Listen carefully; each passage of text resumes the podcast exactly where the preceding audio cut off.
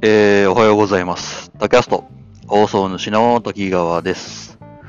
MY 朝タキャスト、えー、62か3。うん、多分。後で確認しとこう。はい、始まりました。え、今、えー、自宅です。自宅ですというか家の中です。はい。というわけで今から学校へ向かいます。現在時刻、えー、2020年7月、えー、っと、3日かな？はい。の、まあ、12時。ちょうどって感じですかね。よいしょ。あ、やべ。えっ、ー、と、ほん、今日は特に持っていくようなものもなかったような気がする。いつものフルセットで十分だな。OK。いやー、なんか雨降りそうな気がするけどね。さて、行きますか。今んとこ降っ、多少は降ってんな降ってっけど、まあ、よいしょ。まあ、なんとかなるぐらいか。急いでいくことしましょう。本降りになられるといろいろと厄介なんでね。つわけで、まあ、えー、学校へ向かいます。いやー、やばいね。靴紐ちゃんと結んでなかった。あの、バイクのフットウェア、えー、まあ、靴ですね。バイク用の靴って、まあ、えー、紐、もしくは、えー最近はボアシステムっていうのが採用されてまして、あのまあ、簡単に言うと、ダイヤル回したら勝手にこう、キュルキュルキュルっとこう、勝手にね、えー、よいしょ。まあ、おーい。靴紐結んでたらエレベーターに置いてかれた。くそえー、まあ、まあいいか。ついでに、もうすでに結んでおこうか。えー、まあ、キュルキュルキュルっとね、えー、まあ、この紐のね、何倍も早く、えー作業が終わるというか、靴紐を結べるといういいものがあるんですけれどね。うん。まあ、否定派の意見としては、風情がないと。うん。あ、まあ、バイク乗りらしい、あれですね、言い分ですね。うん。っていうのと、あと、凍ってた時困るって。うん、確かに紐はね、こう、ぶっちゃけた話、あの代用が効くんですね。いろいろと。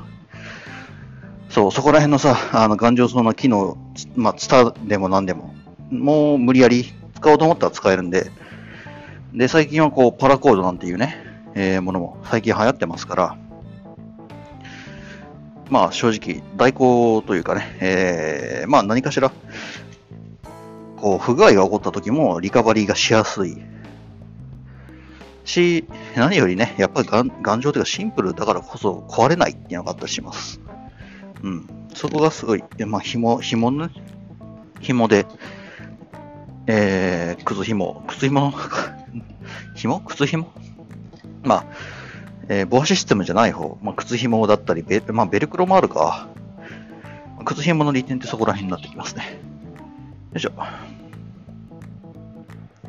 ちょっと、こんにちは。えっ、と、1階で、はい。はあ、まあ、8。とりあえずはまあ、で、その部分、ボワボワなぶっちゃけ楽か。楽ですね。うん。よいしょ。で、よいしょ。よし。お、お次に失礼します。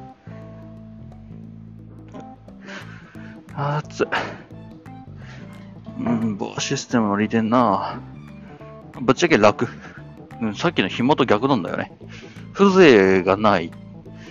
たださ、靴、靴結ぶのに風情うんぬんってね、どうなのっていうのもあるし、あの、やっぱりね、すすごいストレスになる人もやっぱいるんですよね。うん、だってさ、俺靴紐結ぶのにさ、まあ、10秒から20秒かかるよさ。両足結ぶのにね。うん。ただ、ボアシステムになるとですね、まあ、両足で、まあ、まあ、場合によりますけど、5秒くらいですよ。本当に。5秒もかかるかどうかわかんない。足突っ込んでダイヤルグッてひねるだけだから。うん。なのでね、そこを考えると確かにその、脱ぎはぎを、脱ぎ、脱ぎ、脱いだり、えー、まあ、履いたりっていうの、えー、がすごい多い場合では、すごい重宝するんですね。うん、で、た、で、それも重宝しますし、あと、やっぱりその旅館とかさ、その、遠くに、えー行った時に、その、靴紐をね、脱ぐって結構辛いんですよ。うん。辛いし、で、何かしらこう緊急というかね、急いで行かなきゃいけないってなった時に、もたもたしてるっていうのもなんか嫌だよ、嫌だよねっていうのがあって、で、そういったボアシステムっていうものを使ったバイクシューズっていうのがすごい、まあ、主流と言いますか、多いですよね。まあ、有名なメーカーさんのものになっていると、まあ大体もうボアついてますよ。うん。じゃあなんでお前ボアついててねえのって、えー言われるとですね、俺はロマンの方に振ったから、で、答えられりゃよかったんですが、俺はその頃ボアというものの存在を知らなかったっていうのが一番大きいかな。よいしょ。いけるかな？よいしょ。出られるかどうかわかんないな。あ、あどうも。よいしょ。よいしょ。よいしょ。よいしょ。ありがとうございます。よいしょ。よいしょ。あ、車どけてくれた。よいしょ。よありがとうございました。いやー、助かった。うん、やっぱね、その止めてる駐車場が狭いとね、こう出るのにも一苦労しちゃったりするわけです。いやー、ありがたいね。よいしょ。あ、そうそう、なんか教授がね、よいしょよいしょ言ってるやつ笑えないよね、みたいな話してたな。おーん おーんっていう。俺もね、なんでよいしょつくのかわかんないんだよね。つけたくてつけてるわけじゃないというところだけを理解していただきたいんだけど、あ、なんか降ってきた。めんどくせえ。まあ、いっか。頼むよ、今日も。あ、なんかすげえ空っぽい音がするな。この前、まあ、多少入れただけ、本当にそのお金なかったんで、多少入れただけだったんだけど、いやー、まずった。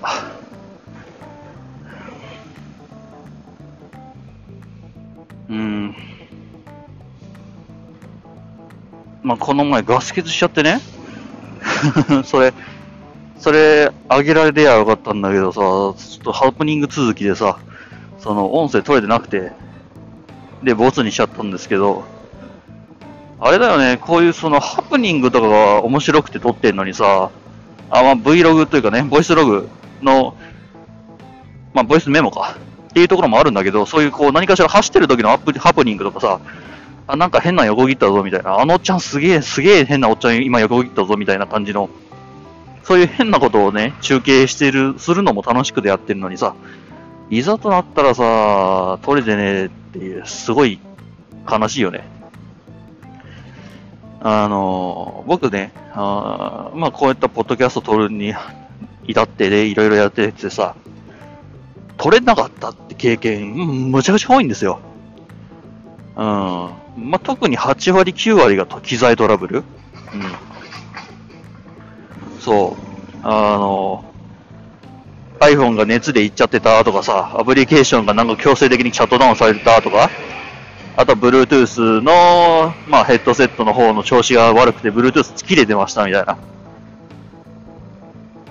いやー、そう、あの、散々、散々それでね、俺はエレコムさんをディスってたわけですけど、いやー、ごめんなさいね。うん。まあ、今となってはね、あの、その、そこまで、そこまで言うことなかったかなと反省はしています。うん。だってまあ、値段が値段だからさ、今なんか安くなってるみたいですね。昨日調べたら、僕が買ったエレコムのヘッドセットが、まあ、えー、2000円強ぐらいですか ?3000 円いかないぐらい？で売られてて、これね、最初ね、5000円だったんですよ。定価も5000円だったっていうね。そう。で、5000円かよ、ふざけんなって言ってたんだけど、まあ、2000円強まで落とされちゃうとね、いや、まあ実際には2000円ぐらいまで落としてほしいんだけどね。うん。で、新型も出たしさ、まあ新型出た、出ましたね。そういや、エレコムさんヘッドセット。片耳のヘッドセットさ。あのー僕が買ったやつのダウングレード版が出たんですよ。うん。最近ね。で、何が違うかって言うと、まあ、まあ一応デザインが違うっていうのも一個ああんだけどさ、あの、音量ボタンの位置が違ったりするんだけど、それ以外に何が違うかっていうと、まあ、えー、まあ、ボイスの CVC つかない、あとは、VTL だっけか。うん、ボイスうんちゃらかんちゃらみたいな。なんか綺麗に、あのー、あなたの声をお届けしますみたいなさ、やつが、まあ、消えてて、なくなってたんだよね。うん。正直さ、あのー、僕はその機能が欲しくて買ったのが、まあまあ、4割ぐらいだったからさ。うん。あとの6割は、あのー、1割が色と、で、5割が、あのー、USB のタイプ C での給電だったっていうね。うん。そうで、そもそもそれ買った後で気づいたからね。タイプ C のところは買った後じゃなくて、あの、こうやってさ、バイクに取り付けて、で、無理やりその、Bluetooth マイクとして使うっていうやり方はですね、あの、買った後で、その、いろいろ、あの、工夫をして、いろいろこう、あの、右往左往してというか、うん、やってようやっと見つけたもんなんですよね、この使い方って。そう、だから、まあ、ぶっちゃけた話、これでね、あの、まともに、その、ポッドキャストなんか撮れないわけ。通話はできても。うん。で、僕はキレ散らかしてたわけですよね。なんだよ、これ、ポッドキャスト撮れねえじゃねえか、つって。そりゃそうだよ。だって通話だぜ。通話だポッドキャストじゃ音量が全然違うよ。うーん、つんで、まあまあ、あの、理不尽な切れ方を僕はしていたわけだ。今更となっては反省はしています。うん、あの、最近、その、ツイッターでさ、その、エレコムの営業さん、あの、マキオさんって言うんだけど、のツイッターで、その、エレコム商品を買うのをマキオさんにスパジャするというワードが、え発生してるみたいで、そういう表現がね、出てきてるみたいで、こう、ツイッター見てたらさ、その、エレコム商品買いましたつってその写真載ってんのよ。そのエレコム商品の。で、マキオさんにスパチャって書いてあって、で、まあなんかすげえ楽しそうにやってるのね。うん。で、僕自身もそのエレコム商品というよりも、この Bluetooth ヘッドセットにブチ切りしてたわけで、エレコムの商品ってまあそこそこ使ってたりするわけですよ。マウスだったりさ。うん。まあロジクールとエレコムの今、あの半々みたいな、合いの子みたいな感じのことやってますけど、うん。で、俺もね、マキオちゃん、マキオさんにね、ちょっとスパチャしよっかなって思ったんだけど、あの、散々、散々エレコムをディスっておいて、あの、今更スパチャをしていいのかっていうところにすごい今、あの、なんだろう、罪悪感的なものを今抱いているところで、いやー、エレコムクソがよーって、クソがよーみたいな、うん、こと言ってた、言ってた、ごめんなさい、ごめんなさい、ほんとごめんなさい。そりゃそうだよ。だって Bluetooth マイクとしての性能、マイク性能ってさ、そりゃないよさ。3000だぜ、そもそもさ。まあ、3000っていうか5000だったわけだけど。うん。で、俺は安く、まあ安くね、その、あの、レノボのさ、えー、まあシンクパッド、シンクパッドをヨドバシのカメラさんで買った時に、あの、提示された商品の、商品のね、値段間違ってたんですよ。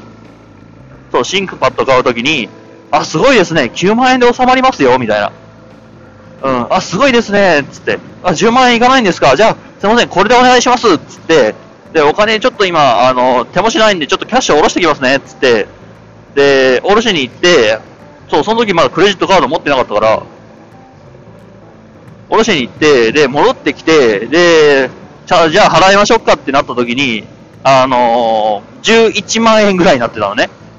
その値段が。あれ？っつってなんか1万円弱ぐらい増えてねえかって思って、なんで？みたいな。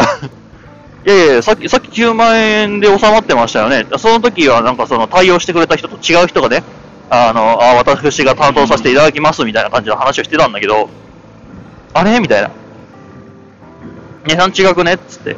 まあ、そこからいろいろあって、まあ結局その、あの、中の人、まあさっき一番最初に対応してくれた新人さんがね、あのー、まあ、パーセンテージのところミスってたらしくて、計算、計算のところミスってたらしくて、で、すいません、大変申し訳ございません、みたいな感じでこう、あのーまあ、その後で出てきた、後で対応してくれた、僕がそのお金を払うときに対応してくれた人が大変申し訳ございません、みたいな感じで、その商品券をくれたのね、2000円分だか3000円分だか。で、それで買ったの。あの、そのエルコムのヘッドセット、その時はね。積んでね、まあ、ぶっちゃけ、あれなんですよ。あの、まあ、5000円、5000円つってたけど、結局は2000円ぐらいで、今の Amazon の値段とね、その大差ないぐらいの値段で買えてしまってるんで、うーん、まあなぁなんとも言えないところがあったりするんですわ。おなんか嫌な音がしたぞ。大丈夫か？ちょっと怖い音がしたぞ。まあ、そんなこんなで手に入れたヘッドセットを、で、あの、ポッドキャストを撮ってみりゃ、音量が小さいだのさ、音質が悪いだの、まあ言われまして、うん、散々ボロッカスに言われましてですね、なんだよこれ使えねえじゃねえかつって、まあ1ヶ月ぐらい放置してたものを、これなんとか使えるようになんねえかなつっていろいろ工夫した結果、この、ヘルメットに直接顎マウントっていう荒技をね、今思いついたというか、今やってたわけですよ。そう、あのー、だからその通話するためのものなんだけど、僕はもう、ポッドキャストっていうのは一方的に喋るだけだから、マイク部分だけ使えりゃいいやって思って、で、マイク部分を口元につけるっていう、まあ、無理やり顎マウントをするっていうね。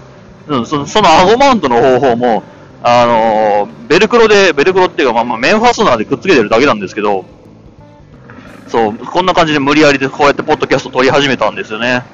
うん。で、まあ、それで散々ディスってたと。そう、だからね、Bluetooth マイクとして使って、で、なんだこれまだ使えねえなっつってエレコムさんをディスり、うん。なんだよ、Bluetooth 繋がんねえなっつって。うん。うん。まあ、それでね、あの、検討試合も話しいところで、そりゃまあ、Bluetooth ヘッドセットじゃなくて Bluetooth マイクとして使ってるからね、使用用途が全然違うんだよね。それはまあ、いろいろとうまくいかなくて正解ですわ。当たり前ですわよ。うわぁ、雨ちょっと本降りになってきたかもしんね。うん、っていうね、ことをやらかしてる私がですよ、あの、牧雄さんにスパジャだのなんだのっていうところで絡みに行くって、うん、どうだかしらなんてね、考えたりするわけです。逆にさ、その、エレコムさんのあのヘッドセットで、ポッドキャストっていうものをバイクに乗りながら撮れるっていうことを、あの、まあ、ある意味証明してしまっているわけでもあるわけですね。あれってこういう使い方ができますよ、的な。うん、そういう意味で、こう、あの、免罪符といいますか、その、許してくだちみたいな感じで、こう、行こうかな。どうしようかな。こう、こう、ディスディスしてるわけですよ。いやー、やらかしたね。うん。ただね、まあ、あのーだ前、だいぶ前の前里キャストでも言ってた通り、あの、マイク、Bluetooth ヘッドセットとしての使い方も正直まあ微妙なんですよね。うん。あのー使用するたびに痛みを伴うって、な、なんだいこれ。なんかこう、ハザードホーム的なね。ダークキーバーかなっていう。その命、まあ、耳の寿命を削られてるような気はしなくもないんだけど、あの、ボタンを押すたびにいちいち痛いっていうね。うん。まあ、それはね、そのボタン配置的にもしょうがないんだな。だからね、そのエレコムさんの商品ページを見るとね、そのボタンを売りにしてるからね、うーん と思いながら。そう、売りにしてる最大のセールスポイント的なところが、僕にとってはすごくいまいちだったわけですよ。うん。音声 AI を呼び出せるぜおお、すげえっつって。よし、使ってみようポチいったーみたいな。いや、何これ？な、何これ？あの、今、今、なんかこう、なんだろう、なんかアリに、アリに、超でっかいアリに噛まれた波の痛みが今発生しましたけど、みたいな。今僕の体に何が起こってるんだ、みたいな感じのことが発生してたのは覚えてます。覚えてますっていう限り、あの、皆さん、その、お察しいただけますでしょうか？最近ヘッドセットとして使っていることはまあまあ少ないです。いや、まあありますけどね。うん、ありますけど、まあ、その、エレコムさんが売りにしていた音声 AI 呼び出しボタンだったの、あの、音量調節ボタンなのは一切使ってない。使えない。痛くて。まあ耳に合わねえってのもあるんだろうな。ただね、そのさ、耳の奥に突っ込むところじゃなくて、その手前をプラで作るのはマジで勘弁してほしかった。やっぱね、人間耳の形っていろいろあるんじゃないですか。合わねえ人は合わねえのよ、やっぱり。多分その平均的にね、なるように作ってるとは思うんだけど、まあ僕は合わなかったっつうんで、使えば使うほど痛くなるっていうね。ただまあヘッドセットってみんなそんなもんかななんて思ったりもしつつ。はい。まあもし僕と同じような方法でポッドキャストを撮るんであればそこら辺ね、気をつけてこう、選んだ方がいいかもしれない。ヘッドセットでポッドキャストを撮るって、まあそうもそういないと思うけどね。特にバイクで。いたら会ってみたいよ、そんなバカ。ははははは。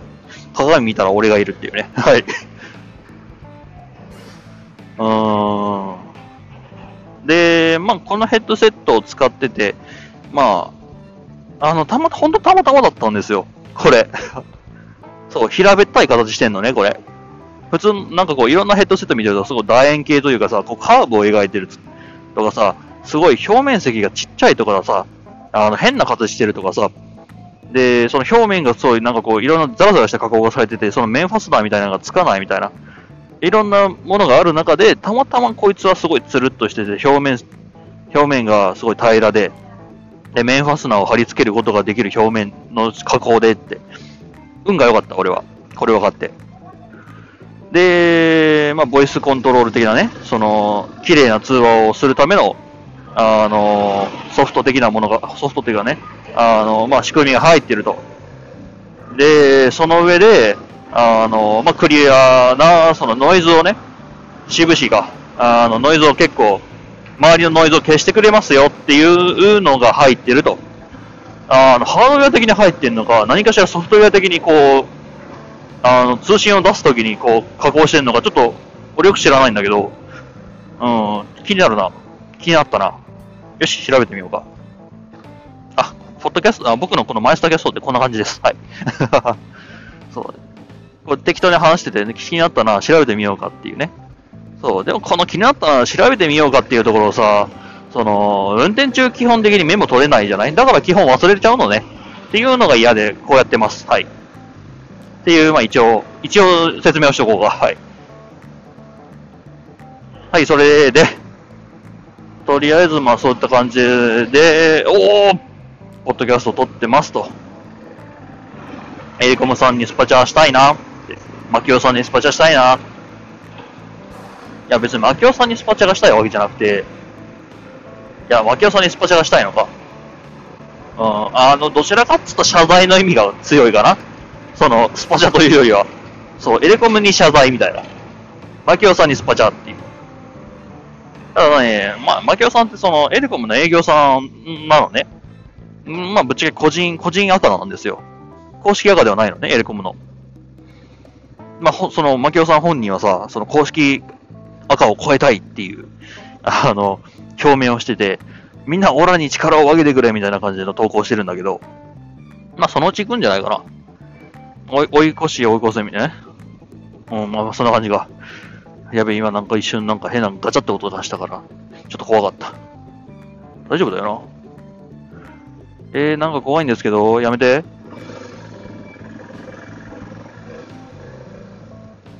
まあまあな、まあ、とりあえずそういったことがありましたよぐらいにしとく？結構喋っちゃったな、エレコムさんで。まあ、Bluetooth ヘッドセットでか。いやー。で、で、まあまあ、その、ローダウンモデルというかね、まあ、コストカットモデルってきなこもんができたらしい。最近、本当に最近、6月の何歩かぐらい。20ぐらいかなに販売しましたよっていう、あのー、まあ、RSS を見て、RSS を見てっていうか、まあまあまあ、そういったページをね、見てね、うーん、と思って見に行ったら、まあ、案の定、その、CVC だったり、まあ、その、ボイステルなんだっけな、あれ。スコーンって忘れてしまってるや。まあそこら辺のね、そのクリアな音声を相手にお届けするっていうところと、ノイズを消すっていうものが、まあ、ロー、ローコストモデルというかね、あの、ローダウンモデル的なもんだったから、まあ、なくなってたと。その代わり、1000円ぐらい安くなってたんですよ。ただ問題があって、あのまあ、僕が買ったモデル、まあ、去年ぐらいに発売になったこっちの方、僕が今使ってる方のモデルね。うん、が、まあ、安くなってんですよ、やっぱ1年ぐらい経つと。で、何が起こったかっつうと、まあ、ぶっちゃけた話、その中身的に大差ないわけね。うん。で、バッテリーの持ちが多少良くなるぐらいかっていうぐらいで。で、何が起こったかっつうと、あの、こっちの方が、今僕が使ってる方、ま去年発売した方が、性能がいいわけですよ、一応は。で、価格が一緒なんですよね。そのローダウンモデルと。1年経っちゃってるからさ、もう、店側も売ろうとして、あの、値段をね、下げちゃってるんですよ、1000円ぐらい。で、何が起こるかっていうと、2000円後半もしくは2000円前半ぐらいの500円ぐらいの差で、そう、あの、ハイ、ハイモデルとローモデルが今混在しちゃってるのね、エレゴムさん。ってなってくると、ローモデル買う人多分少ないと思うんだ。いやもう本当その500円すらもっていう人まあいるだろうけど、でもまあ、その CVC だなんだろう、ついてる方はいい。基本的にヘッドセットとして使うならいいじゃない。進んでさ、まあ、僕たちは、進んでその、まあ前期モデルを買うわけですよね。あれ、あれ、なんかこう、いろんな会社で見るけど不思議だよね。こう、値下がりした前期モデルの方、あの、新型を出すことによって、値下がりした人気、えー前期モデルの方が人気が出るっていう。で、新規モデルの方があんま売れないみたいな。まあ、ただそこは比較してみないといいちょっとわかんないよね。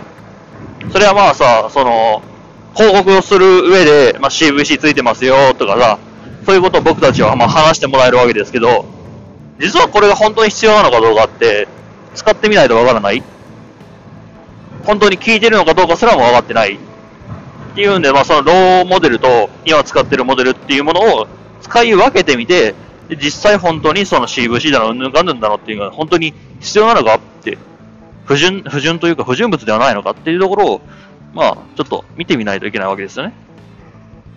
よいしょ。よいしょ。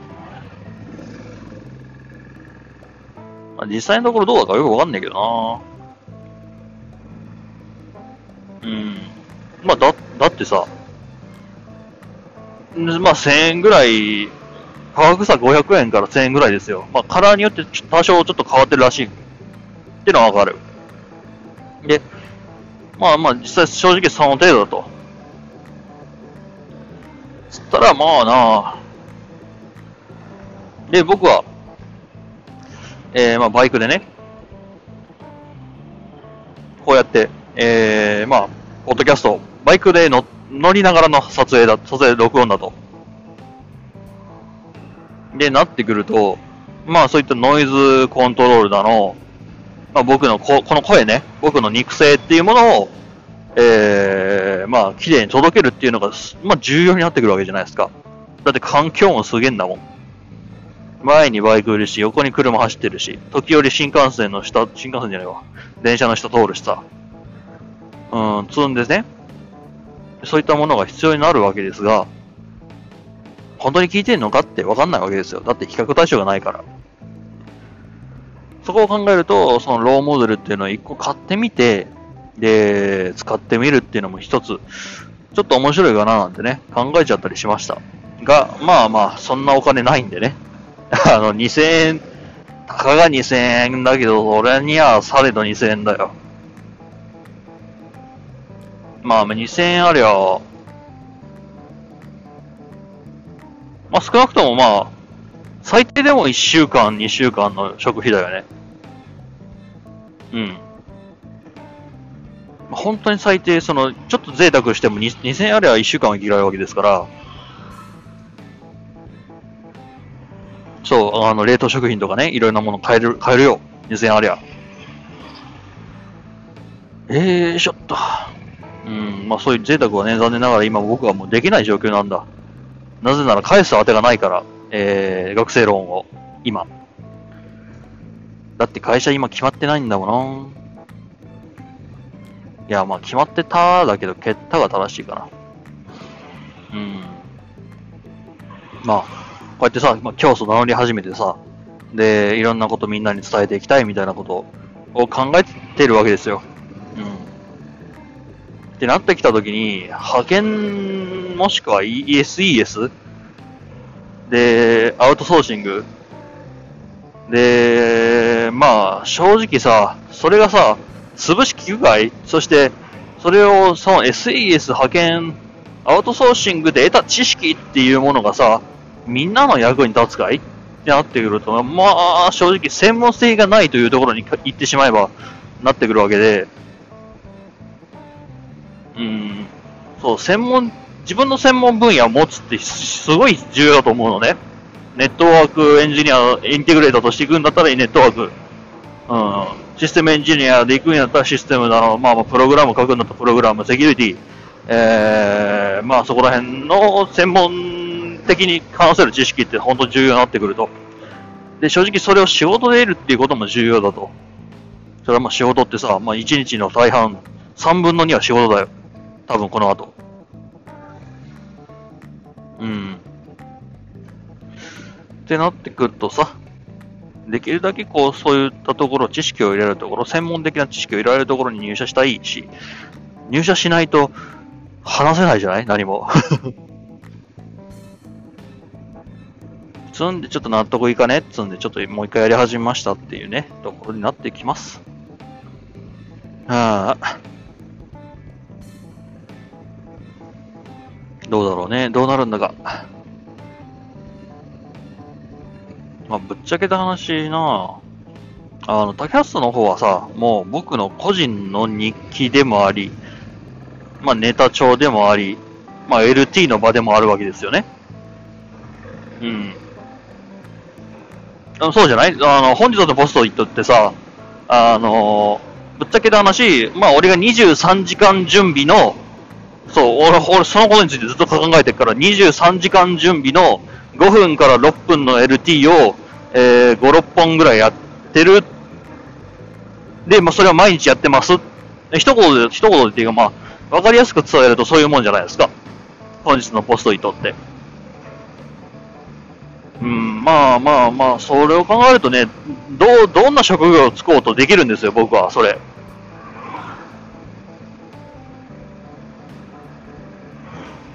ただ、その、競争的なね、その情報発信的なこと、特にエンジニア、IT 業界でやっていきたいってなってきたら、まあまあ、正直職業っていうのは限られるし、で、何より、職業だけじゃねえよ。まあ、あ専門的にね、どこの、どこまでちょっと介入できるかだから上流過程まで介入できるのか、その下流でずっと止まってんのか、うん、そこら辺もまあいろいろと考えなきゃいけないんじゃない？まあ、仕事が楽な方に行きたいってわけでもないしさ、その楽じゃないところもちゃんとやってこそみんなに話せるところだろうしと思うんで、ああ、カッパ持ってくれよかったなって今更後悔しているな。はい。くっそ雨が冷たい。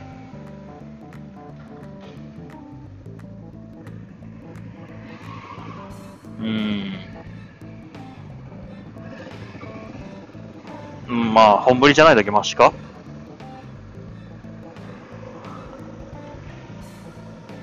っていうんでね、ちょっといろいろと就職活動今、やり直してるわけですが。うん、つーんでね、返す当てがない、今。就職活動やり直してるから。どうなるかわからない。もしかしたら俺はどこにも着くことができず、アルバイトで、就職、その学生のローンをずっと返さざるを得ない状況になるかもしれない。それはわからない。わからないっていうか、そういう可能性は、まあ、多分にある。今のところ。否定ができない、それは。つんでね、正直その、あんまりその、無駄な出費っていうものをできないわけですね、今。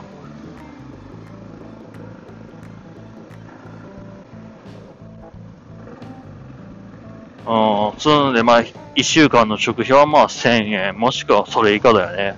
2000円なんか使えないよ。積んで、まあ、そのエレコムのヘッドセットは買えないよね。はい、やっと戻ってきた。はい、やっと戻ってきた。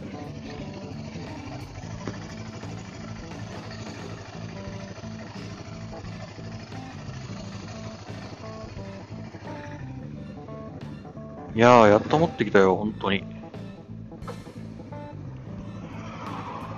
エレコムのヘッドセットの話するのにどんだけ時間かかってんだってね。うん。まあそういうことがね、なんかツイッター界で、ツイッターの方でなんかいやいろいろやってるみたいですわ。うん。寒い。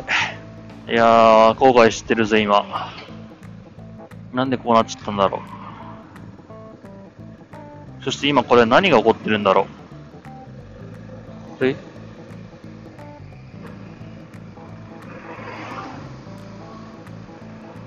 なるほど。ケンタッキーフライドチキンに人が溜まりすぎている。ドライブスルーに人が溜まっているというか、車が溜まっている。なるほどね。それは動けねえわ。どこいしょ。忍者ってこんなにタイヤ細かったっけ？うん、250かないや、でもこの太さで、いやー、あの、オフロードだったら大体短気筒じゃないですか。うん。で、最近さ、その、400と250じゃなくて、400と600か？なんかこう、400と250かな？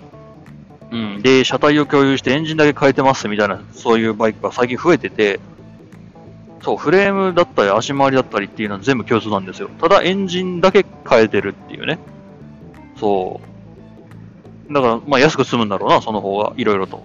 個別に作るより。っていうんでさ、そのバイクの車体を見て、この大きさだったらまあまあ何 cc かな、何 cc のエンジンついてるかな、みたいな感じのことが分かりにくくなってるんですよ、外見からは。その後ろからはね。ナンバープレート見りゃ、まあ、125はギリ、もうまあわかるんだけどさ、すごいよね、その125と250が一緒なんだよ、車体。ゴツって思ったら125だったとかさ、細って思ったら、そう250だったとか、あ、250な400だったとかさ、え、あれ250の車体じゃないですか？いや、あれ400みたいな。ことがね、最近そのバイク業界ですごいスタンダードというかね、うん、そのシャーシだったり足回りだったりっていうエンジン以外をもうまあまんまん丸々一緒っていうのが流行ってるっていうのがあって、うん、外辺からはね、正直もう、あの、見た目つかない車種が増えてる。うん、まあ、正直個性がなくなってるって言ったら、あれなんだけど、まあ今のところはね、まだまだその、その逆にその、車体が一緒だけどエンジンは違うっていうのが逆に個性に今はなってるけど、でもこれから先ずっと全部がね、全部そうなっていくと、なんか個性のない、だって外見一緒じゃない？うん。っていうんで個性のないバイクが増えたななんてね、ことを思う人が増えるかもしれないね。うん。まあの乗りは全然違うんだよね。うん。それは分かってるんだけど。そのバイクの展示会とか行ったらなんかめっちゃ似てるけどね、なんか4種類ぐらい全部同じバイク並んでない？え、エンジン違うだけみたいなことがね、起こるかもしれない。ていうか今起こってるか。はい。そう。あの、やっぱ兄弟種って似てるんだよね。うん。もともとそれでさ、すごいこう、例えば CB の話するけど、CB225、CB250、400、400はないな、今。えー、6番で1000、で、今、その CB の、CB、あ、CB のなんちゃら R みたいな感じの、えー、兄弟種が出てるわけですけど、むっちゃ似てるわけ。で、特に125、250はね、車体一緒なわけ。だから、それらがさ、ゾーンでなんだらさ、まあ、さすがに6番と、あの、線は、その、125、250は、わかるんだけど、あ、なんかこう、高級感あるなってわかるんだけどさ、これ全部車体、まあ、さすがにないか。うん、車体共通なんてのはな、でも多分ね、遠目に見たらわかんないと思うよ。うん、遠目に見るとか、真正面から見るとか、後ろから見るとか、なってくると、一瞬多分見分けつかねえんじゃないかななんて思ったりはする。最近のバイクは個性がないとかさ、言う人もいおおじさんもいるしさ、なんか僕もよく聞かれ、僕の、僕は聞かれないか。僕の知り合いとかよく聞かれてるけど、お前それ何 cc みたいなね。まあ、俗に言う排気量マウントみたいなもんがあるわけですよ。あのー、排気量マウントに関しては、あの、オフローダーは全然、その、蚊帳の外なんでね、あの、正直あんま聞かれないです。うん。少なくともこの車体ででオフロード、しかもこの古臭い、えー、まあ、車体というか、に関しては、まあ、少なくとも250だろうなってみんな思うんでね。うん。で、ナンバー見りゃ125じゃないってのはわかるし。125じゃないオフローダーって言ったら250もしくは230もしくは225だろうって。まあみんなもう正直そのオフロードを知ってる人はまあみんなそういう常識があるので。うん。まあ皆さんその排気量をお前何 cc って聞くことはないですね。僕の場合は。聞かれることはないですね。聞く意味がないからね。ああ、本格的に降ってきやがったな、こいつ。くそそうなんですよね。なんでエレコムの話からバイクの話になったんだ？あ、そっか、なんか、その忍者、忍者に乗ってるその、おっちゃんが前前の方来てさ、うん。まあ今はもう左曲がっちゃっていっちゃいなくなっちゃったんだけど、やっぱりその、外見から排気量を判断するっていうのがだんだん難しくなってきたよね。っていう話でした。はい。まあ、それがいいか悪いか俺知ら知ったことじゃねえし、正直どうでもいいわ。だって俺乗ってるのこれだもん。あ人が乗ってるさ、バイクに関してさ、興味持つのも、まあまあわかるんだけども。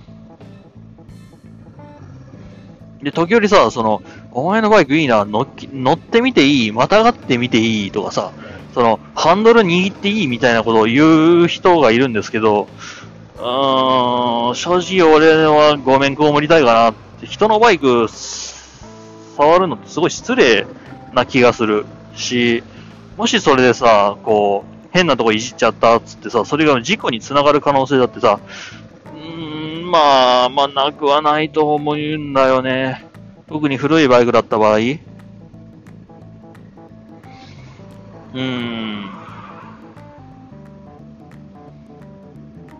で、特にまたがらせてくださいっつうのは正直な。